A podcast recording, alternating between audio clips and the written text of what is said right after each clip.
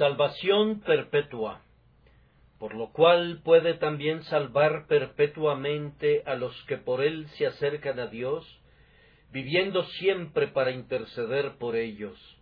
Hebreos 7:25 La salvación es una doctrina peculiar de la revelación. La revelación nos proporciona una historia completa de la salvación y no podríamos encontrar indicios de ella en ninguna otra parte. Dios ha escrito muchos libros, pero únicamente uno de sus libros tiene el propósito de enseñar los caminos de la misericordia. Ha escrito el grandioso libro de la creación, que es nuestro deber leer complacidos.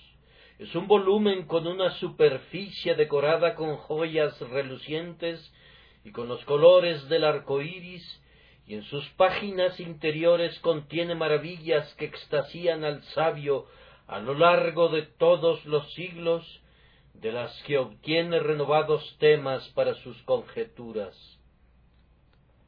La naturaleza es el silabario con el que el hombre aprende a leer, donde aprende el nombre de su Hacedor.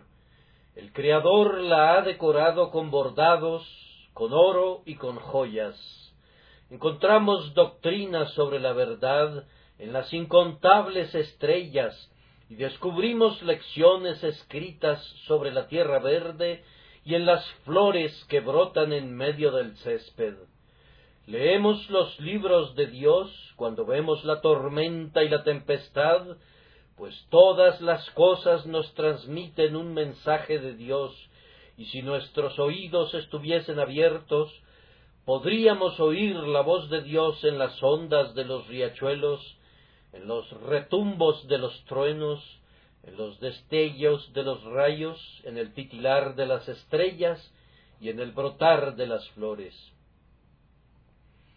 Dios ha escrito el grandioso libro de la creación para enseñarnos a conocerle cuán grande es, cuán poderoso. Pero en la creación no leo nada acerca de la salvación. Las peñas me dicen, la salvación no está aquí. Los vientos ululan, pero no anuncian salvación. Las olas rompen en la costa, pero entre los restos de los naufragios que arrojan a la playa no muestran ningún vestigio de la salvación. Las cavernas insondables del océano engendran perlas, pero no son las perlas de la gracia. Los cielos llenos de estrellas tienen meteoritos fulgurantes, pero no dan voces de salvación. No encuentro que la salvación esté escrita en ninguna parte. Solo en este volumen de la gracia de mi Padre descubro su amor bendito manifiesto a toda la gran familia humana, enseñándole que está perdida, pero que Él puede salvarla y que al salvarla es el justo y el que justifica al impío. Entonces, la salvación se encuentra en las escrituras y únicamente en las escrituras, pues no podemos leer nada acerca de la salvación en ninguna otra parte. Y como solamente puede encontrarse en la escritura, yo sostengo que la doctrina peculiar de la revelación es la salvación. Yo no creo que la Biblia haya sido inspirada para enseñarme la historia, sino para revelarme la gracia. No fue revelada para darme un sistema de filosofía, sino para entregarme un sistema de teología. No fue dada para enseñarme sabiduría mundana, sino sabiduría espiritual. Por esta razón, yo sostengo que toda predicación desde el púlpito sobre filosofía y ciencia está completamente fuera de lugar. No pretendo reprimir la libertad de nadie en esta materia, pues únicamente Dios es el juez de la conciencia del hombre, pero soy de la firme opinión que si profesamos ser cristianos, estamos obligados a apegarnos al cristianismo, si profesamos ser ministros cristianos, pero ofrecemos conferencias sobre botánica o geología en vez de predicar sermones acerca de la salvación, estaríamos desperdiciando el día de reposo, nos estaríamos burlando de nuestros oyentes y estaríamos insultando a Dios. Aquel que no predique siempre el Evangelio no debería ser considerado un ministro con un llamado verdadero. Bien, entonces yo deseo predicarles la salvación. Tenemos en nuestro texto dos o tres elementos. En primer lugar, se nos dice quiénes serán salvados los que por Jesucristo se acercan a Dios. En segundo lugar, se nos enseña el poder de salvación del Salvador. Él puede salvar perpetuamente. Y en el tercer lugar, se nos explica la razón por la que puede salvar, viviendo siempre para interceder por ellos. Primero, se nos describe al pueblo que será salvado. Y el pueblo que será salvado es el pueblo que por Jesucristo se acerca a Dios. Aquí no encontramos una exclusión de secta o de denominación. No dice el bautista, el independiente, el anglicano que se acerca a Dios por Jesucristo, sino que dice simplemente los que y mediante esa expresión yo entiendo hombres de todos los credos, hombres de todos los rangos, hombres de todas las clases, que sólo tienen que acercarse a Dios por Jesucristo. Ellos serán salvados independientemente de su posición aparente delante de los hombres, o independientemente de la denominación a la que estén vinculados. Ahora, en primer lugar, les pido que noten a dónde se acercan estas personas. Ellas se acercan a Dios. Por acercarse a Dios no debemos entender la simple formalidad de la devoción, puesto que esto podría ser sólo otro solemne medio de pecar. Cuán espléndida es esa confesión general contenida en el libro de oración de la Iglesia de Inglaterra, como ovejas perdidas nos hemos desviado y nos hemos descarriado de tus caminos, hemos hecho todo lo indebido y hemos dejado de cumplir con nuestro deber y no hay salud en nosotros. No se podría encontrar una confesión más primorosa en lengua inglesa, y sin embargo cuán a menudo, mis queridos amigos, los mejores de nosotros nos hemos burlado de Dios, repitiendo verbalmente esas expresiones, pensando que hemos cumplido con nuestro deber. ¿Cuántos de ustedes asisten a la capilla, pero deben confesar su distracción mental cuando están de rodillas en oración, o cuando entonan un himno de alabanza. Amigos míos, una cosa es asistir a la iglesia o a la capilla, y otra cosa muy diferente es acercarse a Dios. Hay muchas personas que pueden orar muy elocuentemente y lo hacen. Han aprendido una fórmula para orar de memoria o tal vez usan una forma improvisada inventada por ellos pero que, en lugar de acercarse a Dios, están en todo momento alejándose de Él. Permítanme persuadirles a todos ustedes que no se contenten con meras formalidades. Habrá muchas personas condenadas que nunca incumplieron con el día de reposo, según creían ellas, pero que durante toda su vida quebrantaron el día de guardar.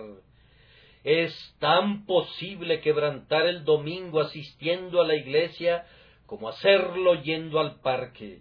es tan fácil quebrantarlo aquí, en esta solemne asamblea, como en sus propios hogares.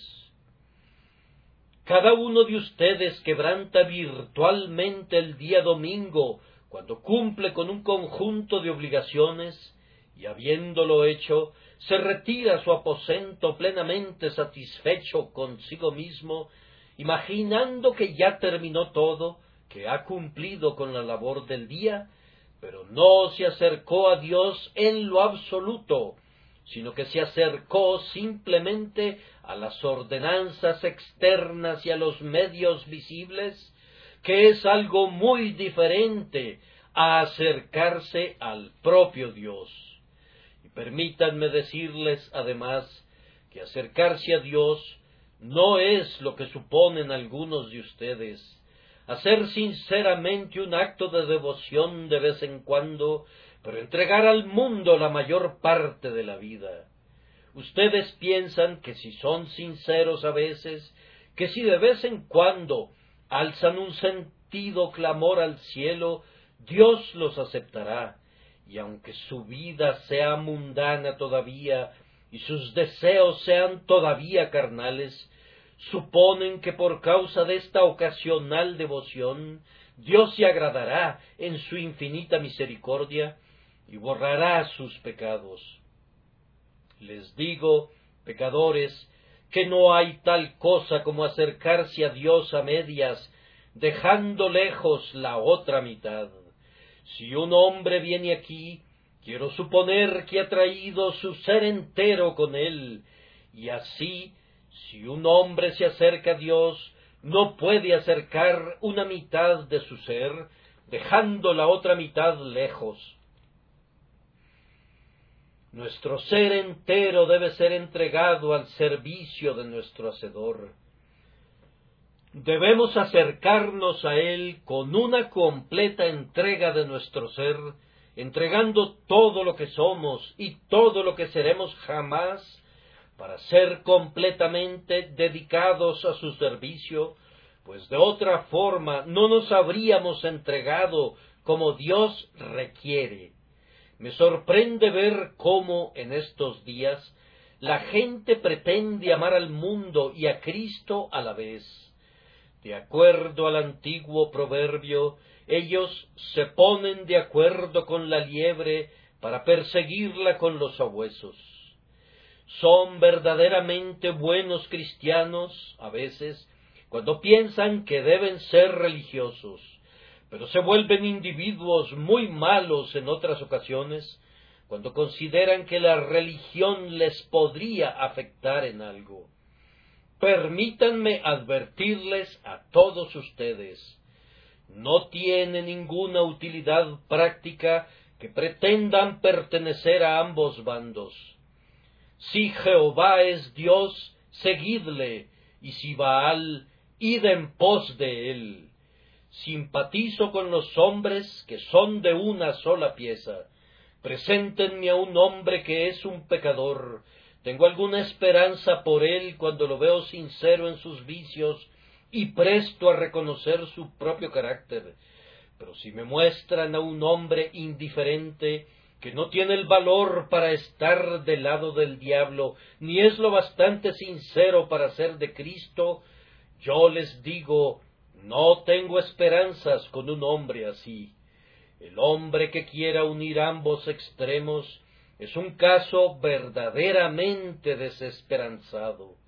¿Acaso piensan pecadores que serán capaces de servir a dos señores cuando Cristo ha dicho que no podrán hacerlo? ¿Tomarán a Dios de un brazo y al diablo del otro? ¿Creen que se les permitirá beber simultáneamente de la copa del Señor y de la copa de Satanás? Yo les digo que serán apartados como malditos y miserables hipócritas si se acercan de esta manera a Dios. El Señor quiere que se acerquen íntegramente, pues de lo contrario no podrán acercarse en absoluto. Todo el ser debe buscar al Señor, Toda el alma debe ser derramada delante de Él.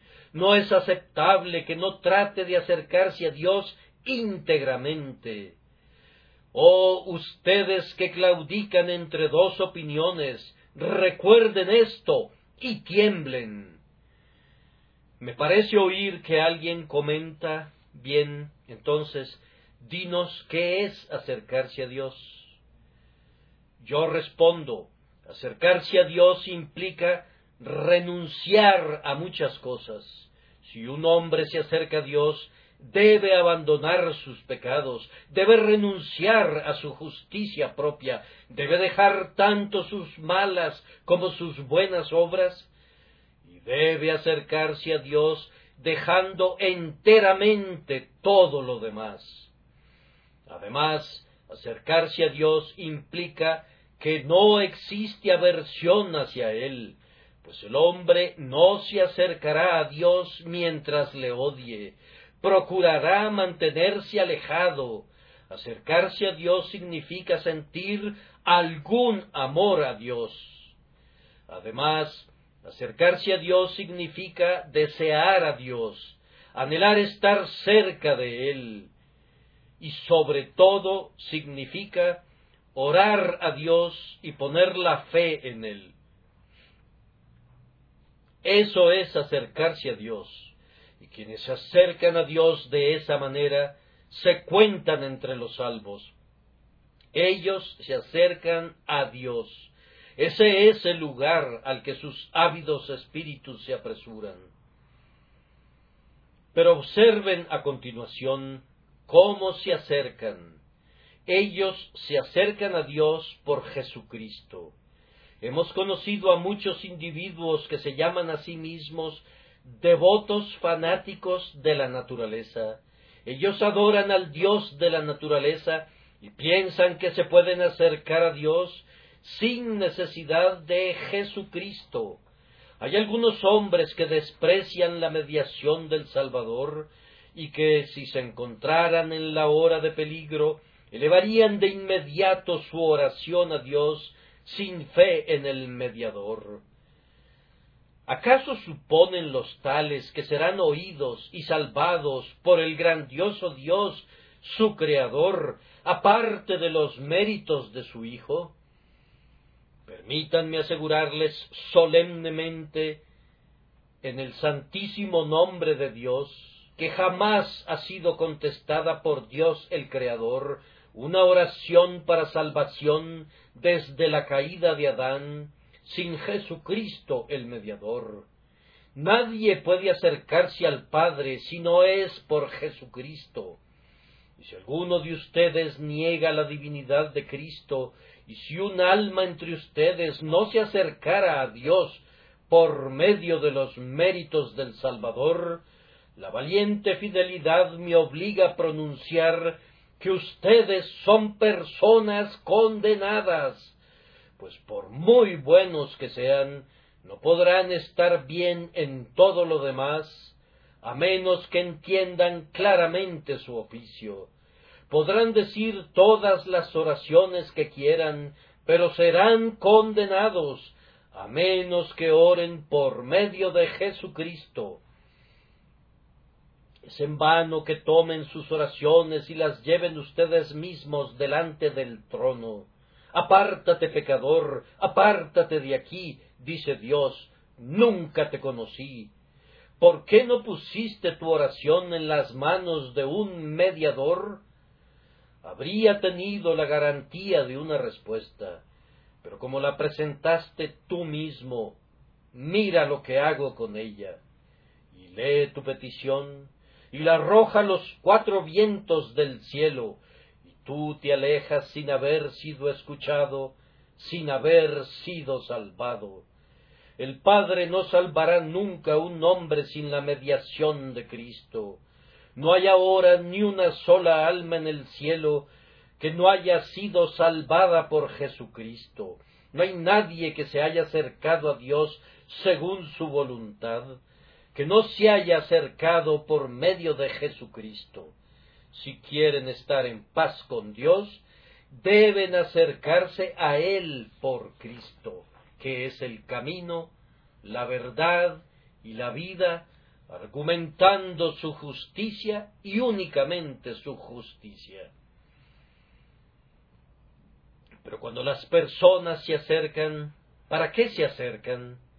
Hay algunos que piensan que se están acercando a Dios, pero no se acercan con un motivo correcto. Muchos jóvenes estudiantes claman a, Dios pidiendo ayuda en sus estudios. Muchos comerciantes se acercan a Dios para recibir dirección en un dilema que se les ha presentado en su negocio. En cualquier dificultad están acostumbrados a elevar algún tipo de oración, aunque si conocieran su valor cesarían de ofrecerla, pues el sacrificio de los impíos es abominación a Jehová. Pero el pobre pecador, cuando se acerca a Cristo, sólo tiene un objetivo, si le fuera ofrecido todo el mundo, no lo consideraría digno de su aceptación si no pudiera tener a Jesucristo.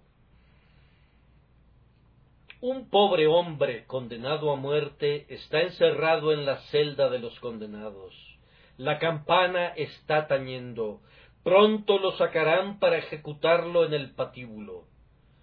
Toma, hombre, te he traído un vestido fino. ¿Qué? ¿No sonríes al verlo? Mira, está recubierto de plata. ¿Acaso no ves que está profusamente adornado con joyas? Un manto como ese cuesta muchísimas libras esterlinas y se requirió de mucha habilidosa confección para terminarlo. Le sonríe con desprecio. Mira aquí, hombre, te ofrezco algo más. Aquí tenemos una gloriosa propiedad para ti, con muchos acres, elegantes mansiones, parques y jardines. Toma esta escritura. La propiedad es tuya. ¿Qué? ¿No sonríes, amigo? Si yo le hubiese dado esa propiedad a cualquiera que fuera pasando por la calle, menos pobre que tú, habría bailado de puro gozo. Y tú, no vas a esbozar ni una sonrisa cuando te hago rico y te visto de oro. Entonces déjame intentarlo una vez más. Está disponible la púrpura de César para ti. Póntela sobre tus hombros. Está también su corona. No la llevará nadie más sobre su cabeza, sino sólo tú. Es la corona de los imperios que no conocen límites. Te haré un rey. Tendrás un reino sobre el que no se pondrá nunca el sol. Reinarás desde un polo de la tierra hasta el otro. Levántate. Puedes llamarte César. Tú eres un emperador. ¿Qué? ¿No sonríes? ¿Qué es lo que quieres? Quítenme esa chuchería, responde, refiriéndose a la corona. Rompan ese pergamino, quítenme ese manto, ay, arrójenlo a los vientos, dénselo a los reyes de la tierra que cuentan con vida. Pero yo tengo que morir. ¿Y de qué me sirven estas cosas? Otórguenme un perdón, y no me importará ser un César. Prefiero vivir como mendigo que morir como un príncipe. Lo mismo sucede con el pecador cuando se acerca a Dios. Se acerca buscando la salvación. Dice, las riquezas y el honor desdeño, los consuelos terrenales, Señor, son vanos, no pueden satisfacer nunca. Dame a Cristo, pues de lo contrario muero. Su única petición es la misericordia. Oh amigos míos, si se han acercado a Dios clamando por la salvación, y únicamente por la salvación, entonces se han acercado a Dios de la manera correcta. Entonces sería inútil burlarse de ustedes. Ustedes piden pan. ¿Acaso les daré piedras? No harían sino arrojarlas contra mí. Les ofreceré riquezas. Sería demasiado poco. Debemos predicarle al pecador que se acerca a Cristo el don que pide, el don de la salvación por Jesucristo el Señor, como si ya le perteneciera por fe. Un pensamiento más sobre este acercamiento a Cristo. ¿De qué manera se acercan estas personas? Voy a procurar darles una descripción de ciertas personas que se acercan, todas ellas, a la puerta de la misericordia buscando la salvación, según piensan. Se acerca uno, una buena persona, viene acompañada de un séquito con librea, y sus caballos están ricamente aparejados. Él es rico, sumamente rico. Llega hasta la propia puerta y dice, llamen a la puerta por mí. Soy lo suficientemente rico, pero creo que es mejor que me asegure. Soy un caballero muy respetable, cuento con suficientes buenas obras propias y tengo mis propios méritos, este carruaje, me atrevo a decir, me permitirá atravesar el río de la muerte y me depositará salvo al otro lado. Pero aun así está de moda ser religioso, así que me acercaré a la puerta. Portero, abre las puertas y déjame entrar. Comprueba cuán honorable soy. Las puertas no se abrirán nunca para ese hombre. No se acerca de la manera correcta. Allí viene otro. Él no tiene tanto mérito, pero aun así tiene alguno. Viene caminando y habiendo avanzado tranquilamente, clama Ángel, ábreme la puerta. Me acerco a Cristo. Yo pienso que debería ser salvado. No siento que requiera mucho de la salvación.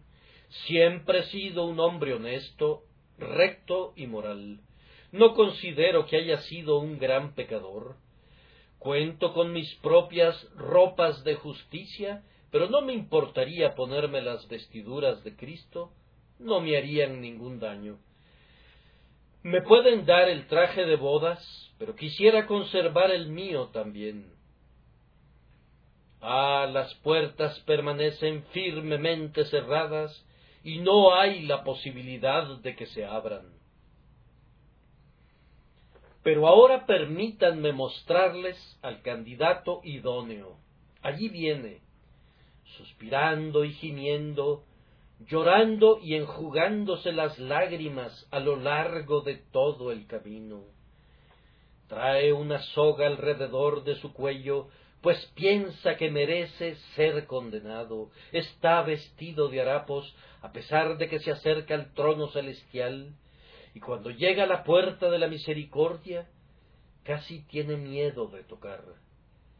Alza sus ojos y ve que está escrito allí, llamad y se os abrirá, pero aun así teme tocar para no profanar la puerta con el contacto de su pobre mano. Al principio da un ligero golpe, y si la puerta de la misericordia no se abre, se queda como una pobre criatura agonizante. Da otro ligero golpe y luego otro y otro. Y aunque llama incontables veces sin recibir una respuesta, él se siente un hombre pecador y se reconoce indigno. Así que continúa llamando y finalmente el buen ángel sonríe desde la puerta y dice Ah, esta puerta fue construida para mendigos, no para príncipes. La puerta del cielo fue puesta para indigentes espirituales, no para hombres ricos. Cristo murió por los pecadores, no por aquellos que son buenos y excelentes. Él vino al mundo para salvar a los viles, no a los justos, sino a los pecadores Jesús vino a llamar. Entra, pobre hombre, entra, sé tres veces bienvenido. Y los ángeles cantan tres veces bienvenido. ¿Cuántos de ustedes, queridos amigos, se han acercado a Dios por Jesucristo de esta manera? sin el orgullo pomposo de los fariseos, sin la hipocresía del hombre bueno que piensa que merece la salvación, sino con el clamor sincero del penitente, con el verdadero deseo de un alma sedienta que busca el agua viva, bramando como el ciervo en el desierto en busca de las corrientes de aguas, deseando a Cristo como aquellos que esperan la mañana, yo digo, más que como aquellos que esperan la mañana.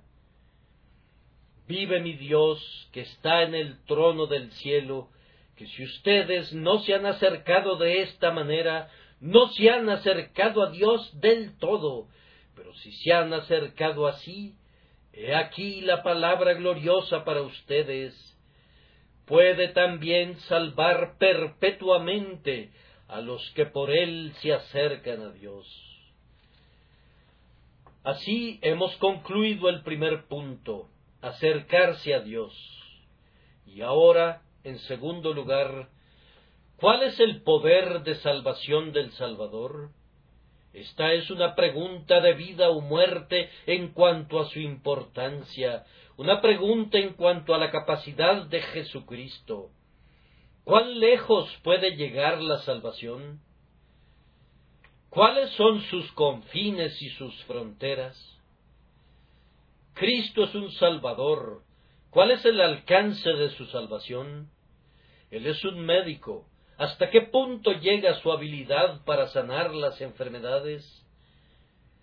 ¿Cuán noble respuesta nos proporciona el texto? puede también salvar perpetuamente.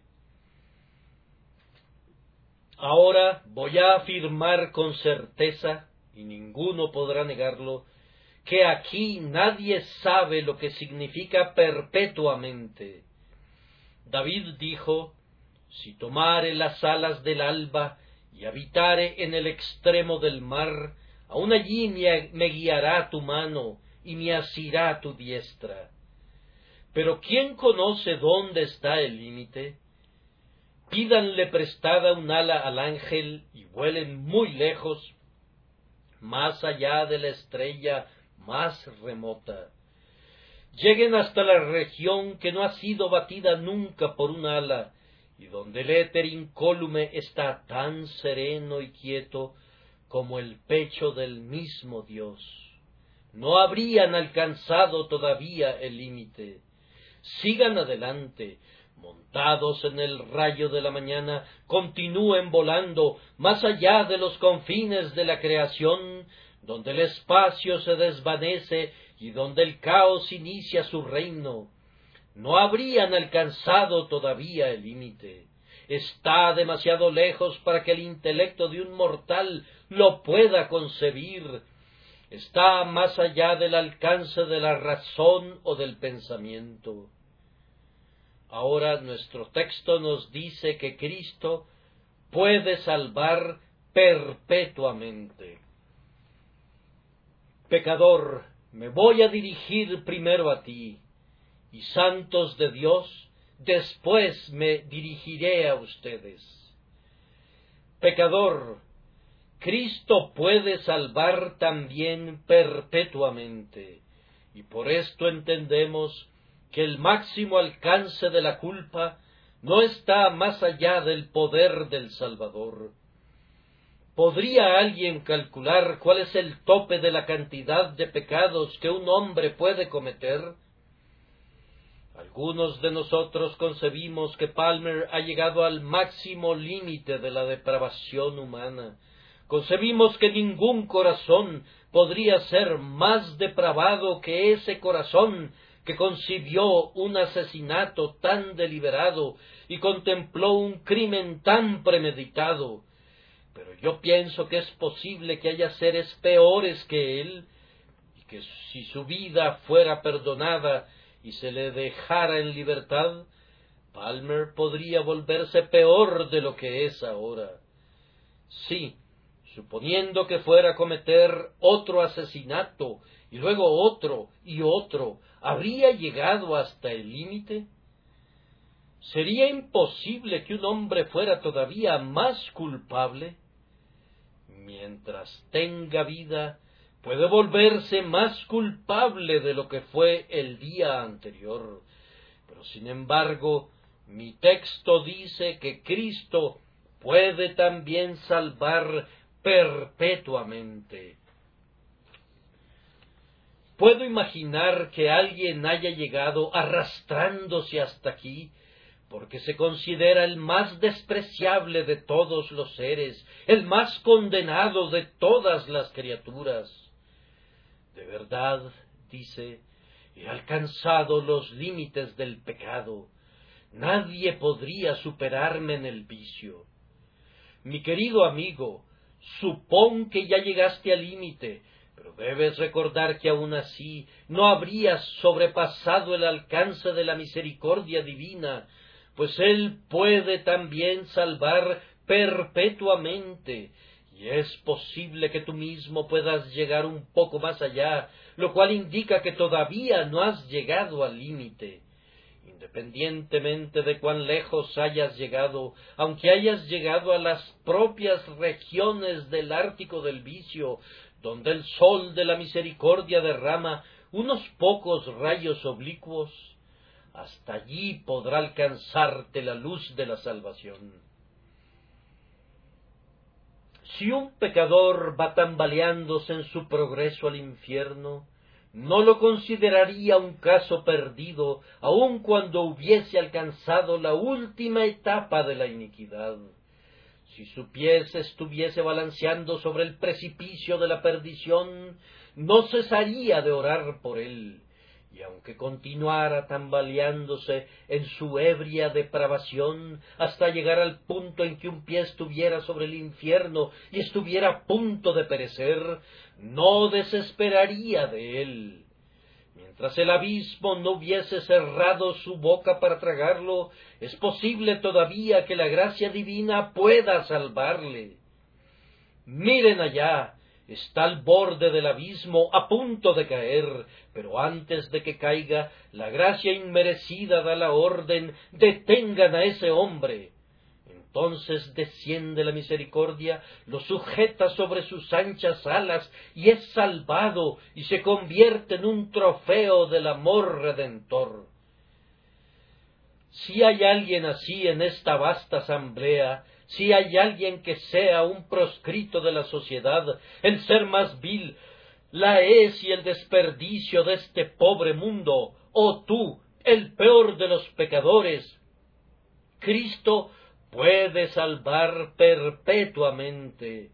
Pregona eso por doquier, en cada desván, en cada sótano, en cada guarida del vicio, en cada posilga del pecado. Anúncialo en todas partes, perpetuamente. Por lo cual puede también salvar perpetuamente. Además, no únicamente hasta el límite del crimen, sino hasta el límite del rechazo Debo explicar qué quiero decir con esto. Hay muchos de ustedes aquí que han oído el Evangelio desde su juventud. Veo a algunos aquí que, al igual que yo, son hijos de padres piadosos. Hay algunos de ustedes sobre cuyas frentes infantiles cayeron continuamente las puras gotas celestiales de las lágrimas de una madre. Hay muchos aquí que fueron educados por alguien cuyas rodillas, cuando estaban dobladas, estaban dobladas por ustedes. Ella nunca descansaba en su cama por la noche hasta no haber orado por ti, su primogénito. Tu madre se ha ido al cielo, tal vez, y todas las oraciones que dijo por ti todavía no han sido respondidas. Algunas veces lloraste. Recuerdas muy bien cómo tomó tu mano y te dijo Ah, Juan, tú romperás mi corazón por tu pecado si continúas corriendo por esos caminos de iniquidad. Oh, si supieras cómo desea vivamente el corazón de tu madre tu salvación, de verdad tu alma se derretiría y acudirías a Cristo. ¿No recuerdas ese momento? Un sudor tibio corría por tu frente y tú dijiste, pues no podías herir su corazón, Madre, voy a pensarlo. Y en verdad lo pensaste, pero te encontraste con tu amigo afuera y todo se desvaneció. La reconvención de tu madre fue barrida como los hilos finísimos de la telaraña, agitados por el fuerte viento del norte, y no quedó ni un rastro de ella. Desde entonces, a menudo has entrado a la capilla para oír al ministro. No hace mucho le escuchaste un poderoso sermón. El ministro habló como si fuese un hombre recién salido de la tumba, con una sinceridad como si hubiese sido un espíritu amortajado que regresara del reino de la desesperación para proclamar su propio destino terrible y advertirles de ello.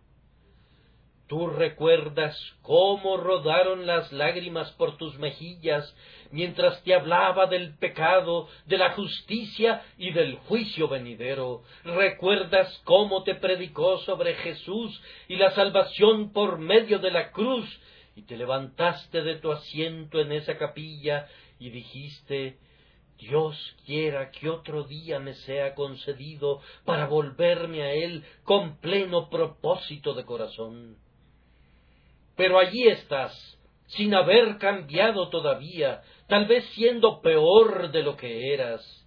Y has pasado la tarde de tu domingo donde sólo tu ángel sabe. Y el espíritu de tu madre también sabe dónde lo has pasado, y si pudiese llorar, lloraría por ti que has despreciado este día, el día del reposo del Señor, y has pisoteado su palabra santa. Pero ¿sientes acaso en tu corazón, el día de hoy, los tiernos movimientos del Espíritu Santo? ¿Sientes que algo te dice, pecador, acércate a Cristo ahora? ¿Acaso no oyes a tu conciencia que te censura y te recuerda tus pasadas transgresiones? ¿Y no escuchas alguna dulce voz angélica que te dice, acércate a Jesús, acércate a Jesús, Él te puede salvar todavía. Yo te digo, pecador, podrás haber rechazado a Cristo hasta el límite máximo, pero Él todavía puede salvarte. Tú has pisoteado mil oraciones, has desperdiciado cientos de sermones, has quebrantado miles de días de guardar, has rechazado a Cristo, has despreciado a su espíritu, pero aun así no cesa de clamar, regresa, regresa. Él puede también salvar perpetuamente si tú te acercas a Dios por él. Hay otro caso que demanda mi particular atención el día de hoy es el del hombre que ha llegado al límite de la desesperación. Hay algunas pobres criaturas en este mundo que por una carrera en el crimen se han endurecido y cuando al fin son despertadas por el remordimiento y las punzadas de la conciencia, hay un espíritu malo que los conduce a rumiar, repitiéndoles que es inútil que individuos como ellos busquen la salvación. Hemos conocido a algunas personas que han ido tan lejos que han llegado a pensar que incluso los diablos podrían ser salvados, pero no ellos. Tienen la convicción de estar perdidos y han firmado su propia sentencia de muerte y en ese estado mental han puesto en su mano la cuerda de ahorcar para terminar con sus infelices vidas. La desesperación ha llevado a muchos hombres a una muerte prematura, ha afilado muchos cuchillos y ha mezclado el veneno en muchas copas.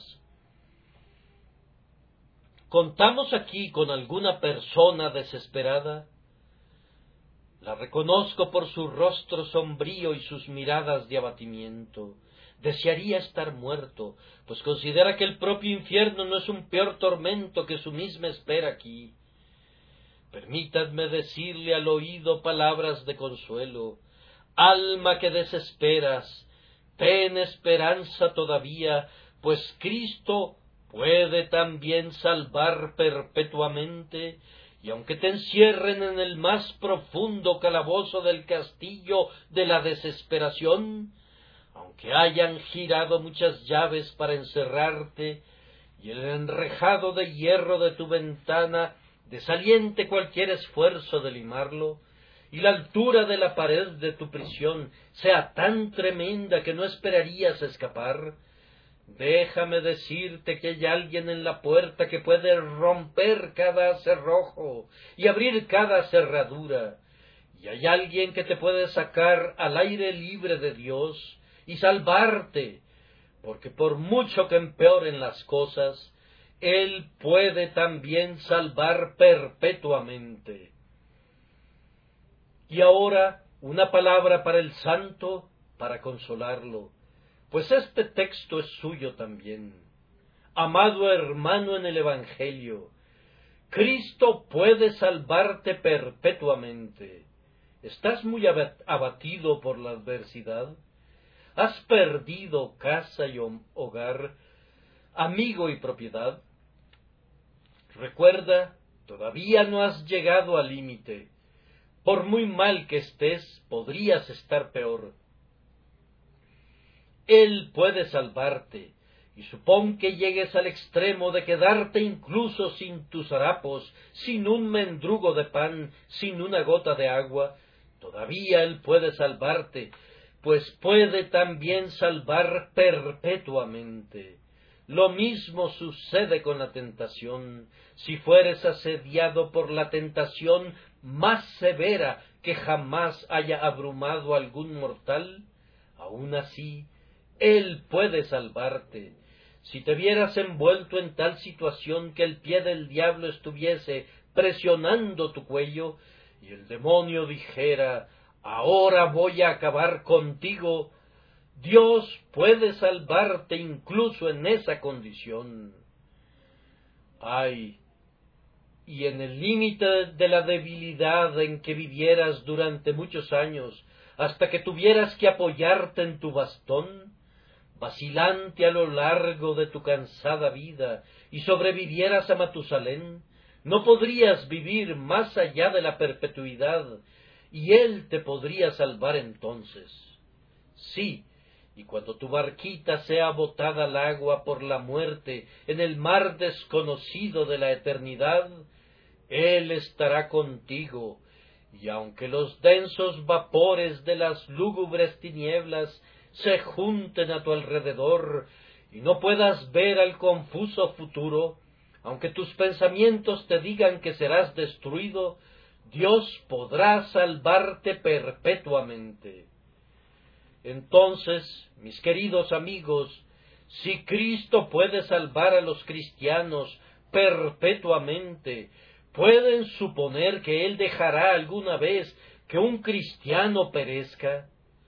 Donde quiera que voy, espero siempre presentar mi más sentida protesta en contra de la sumamente maldita doctrina que afirma que un santo puede perder su salvación y perecer. Hay algunos ministros que predican que un hombre puede ser un hijo de Dios. Ahora, ángeles, no oigan lo que estoy a punto de decir, escúchenme, los que están allá abajo en el infierno, pues les puede venir bien que un hombre puede ser un hijo de Dios hoy y un hijo del diablo mañana, que Dios puede absolver a un hombre y sin embargo condenarlo, salvarlo por gracia y luego dejar que perezca, permitir que un hombre sea arrebatado de las manos de Cristo, aunque él mismo ha dicho que tal cosa nunca sucederá. ¿Cómo explicarían esto? Ciertamente no se trata de falta de poder.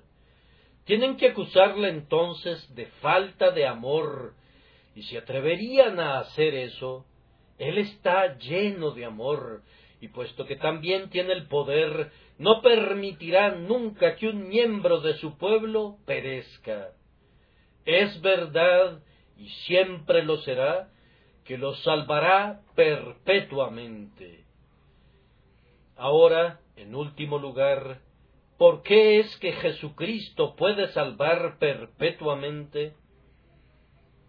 La respuesta es que Él está viviendo siempre para interceder por ellos. Esto implica que Él murió, lo cual es ciertamente la grandiosa fuente de su poder salvador. Oh, cuán dulce es reflexionar en las obras grandiosas y maravillosas que Cristo ha realizado, por las que se ha convertido en sumo sacerdote de nuestra profesión, poderoso para salvarnos. Es consolador volver nuestra mirada al monte del Calvario y contemplar a ese ser moribundo sobre el madero. Es dulce, sorprendentemente dulce, escudriñar con ojos de amor entre esos robustos olivos y oír los gemidos del hombre que suda grandes gotas de sangre. Pecador, si tú me preguntas por qué puede salvarte Cristo, te respondo esto, Él puede salvarte porque no se salvó a sí mismo. Puede salvarte porque asumió tu culpa y soportó tu castigo. No hay ningún otro camino de salvación que no sea el de la satisfacción de la justicia divina. El pecador debe morir, o de otra manera, uno debe morir por él. Pecador, Cristo puede salvarte, porque si tú te acercas a Dios por él, entonces Él murió por ti. Estamos en deuda con Dios, y Él no perdona esa deuda requerirá su pago. Cristo paga la deuda y entonces el pobre pecador queda libre. Se nos informa de otra razón por la que Él puede salvar, no sólo porque murió, sino porque vive siempre para interceder por nosotros. Ese hombre que una vez murió en la cruz, vive. Ese Jesús que fue enterrado en la tumba, vive si me preguntan qué está haciendo, les pido que escuchen. Oigan si tienen oídos para oír. ¿Acaso no le oíste, pobre pecador penitente? ¿No escuchaste su voz, más dulce que la música de los arpistas que tocan sus arpas? Escuchen, ¿qué es lo que dijo? Oh Padre mío, perdona a Vamos, él mencionó tu propio nombre. Oh Padre mío, perdónalo. No sabía lo que hacía. Es verdad que pecó en contra de la luz y del conocimiento y de las advertencias. Pecó deliberada y funestamente. Pero, Padre, perdónalo. Penitente, si puedes escuchar, podrás oírle orando por ti, y esa es la razón por la cual puede salvarte. Una advertencia y una pregunta y habré concluido. Primero, una advertencia. Recuerden, la misericordia de Dios tiene un límite.